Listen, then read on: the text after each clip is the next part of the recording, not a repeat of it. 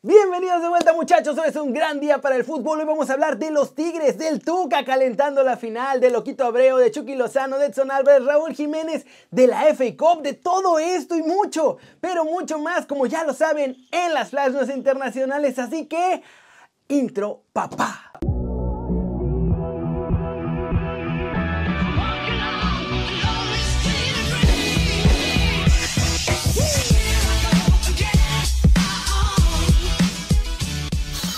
Arranquemos con la nota One Fútbol del día. Tuca ya calienta la final y dice que lo sigan considerando no favoritos de nada, que aún así sacan resultados. Los brasileños hablaron ciertas cosas y nosotros salimos adelante. Eh, también eran favoritos y nosotros, sea nuestra mentalidad, nos, nunca somos favoritos porque no nos sentimos más que nadie. Y el favoritismo para un equipo lo ponen ustedes, no lo ponen los jugadores, no ponen los entrenadores, lo pone la prensa, lo pone la gente, pero entre el medio futbolista nadie se siente más ni menos que nadie. Y nosotros así somos.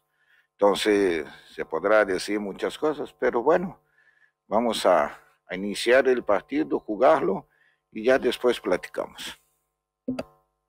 ¿Cómo ven a nuestro Tuquita? Naturalmente está muy sereno, hay confianza en los Tigres y hay que esperar a ver si pueden dar esta gran sorpresa en el Mundial de Clubes. Y recuerden que si quieren saber todo de este torneo de la Liga MX y de todo el fútbol, pueden bajar la app de OneFootball. Es gratis y el link está aquí abajo. Y siguiente noticia, muchachos. Siguiente noticia.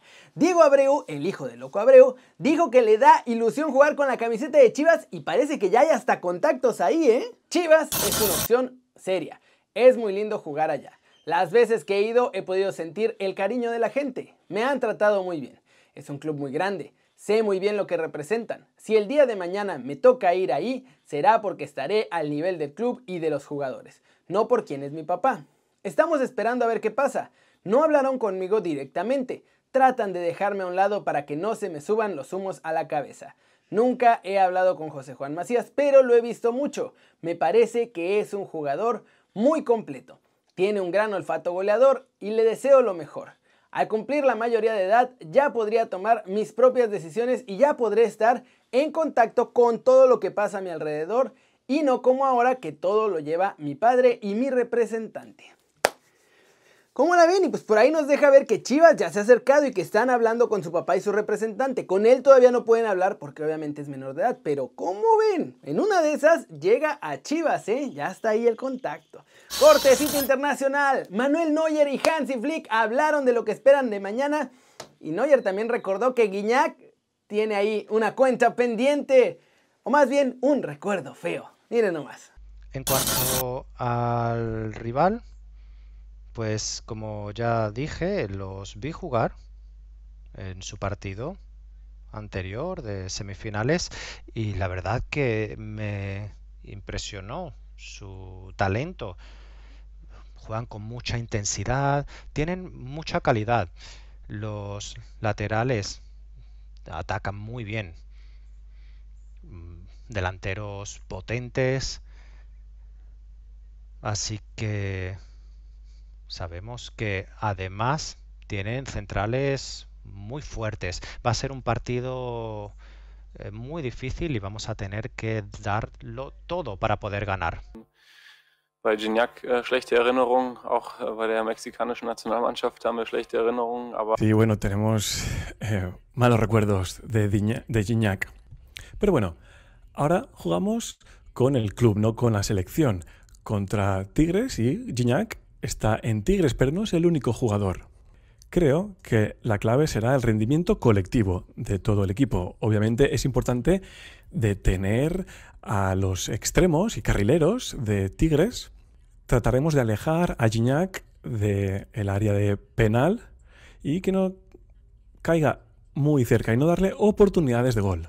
Como ven, los dos equipos obviamente están metiendo todo el respeto uno con el otro, están siendo bastante, bastante serenos. Pero siendo sinceros, la cosa está muy difícil para Tigres. Si ganan, eso sí, a todos nos va a dar mucho gusto y a mí personalmente creo que estaría bueno que ganen los Tigres. Y Vámonos, vámonos muchachos con el resumen de los mexicanos en el extranjero logrando todo, porque hoy sí jugaron casi todos. Para empezar, por si no lo vieron en Desde la Redacción, Raúl Jiménez pasó las últimas pruebas médicas con excelente nota y Nuno aseguró que ya va a aumentar la intensidad en sus entrenamientos, así que muy pronto lo podríamos ver ya hasta jugando. Y empecemos con los que tuvieron partido. Jugaron algunos y otros no jugaron. De hecho, en Bélgica, el Genk le gana 1-0 al Saint-Trudan y Gerardo Arteaga lamentablemente se quedó en la banca los 90 minutos. A dieta de Vancomer nuestro muchacho en Portugal. Otro que no jugó, no estuvo ni convocado fue Tecatito Corona. El Porto empató a un gol con el Braga en la taza de Portugal. Un golecito de Meditaremi para abrir el marcador. Y luego Fran Sergio empató al minuto 90. En la Copa también, pero la de Holanda.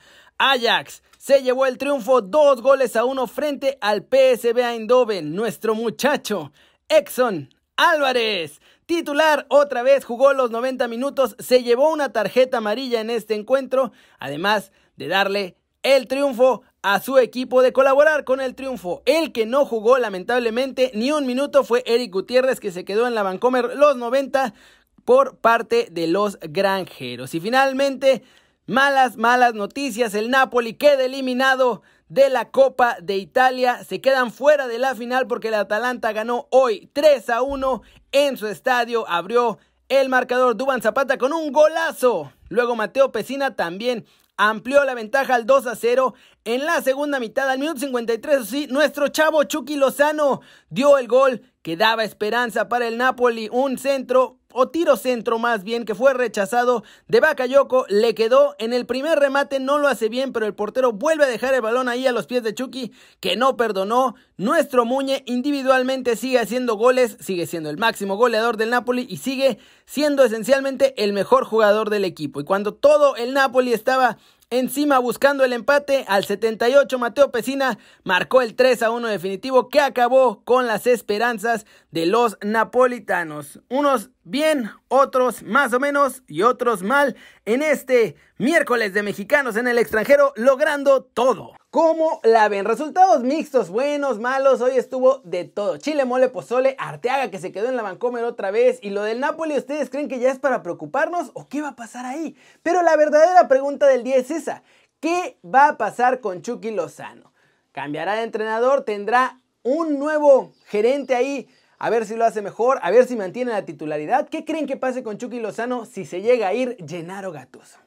Las News, el Lille derrotó al Dijon 1-0 en su enfrentamiento de estos 32 avos de final de la Copa de Francia y con eso pasan a la siguiente ronda del campeonato. De hecho, parecen ser el equipo favorito a vencer. En este momento no hay ninguna sorpresa. El gol fue obra de Camara. Una vez terminada su carrera como futbolista, muchachos, Yaya Touré se volvió entrenador. Él marfileño ya confirmó en sus redes que al fin tendrá su oportunidad y va a ser uno de los ayudantes del primer técnico del Olympique de Donetsk de Ucrania. Manchester City sigue imparable muchachos. En su cruce de octavos de la FA Cup contra el Swansea, en cuanto empezaron a funcionar, se fueron con la ventaja. Sterling hizo el 2-0, Gabriel Jesús también anotó, hubo un montón de goles todo su primer en este partido y ¿qué creen? Michael Arreola dio una asistencia. Dayot Upamecano podrá elegir entre tres clubes que lo quieren este verano. Chelsea tiene la delantera, ya ha hablado con el agente del futbolista, está el Bayern Múnich también y dicen que el Real Madrid igual. Hans Flick, director del Bayern Múnich, anunció este miércoles que el central Jerome Boateng va a ser baja para la final del Mundial de Clubes ante Tigres. Esto porque lamentablemente falleció su expareja y viaja de vuelta a Alemania. Todo esto son motivos personales. Xavi Hernández, el entrenador del Al Sadd, enumeró todos los aspectos positivos que habrá en esta gran final del Mundial de Clubes y también de lo que podemos ver en Qatar y dice que va a ser un Mundial histórico.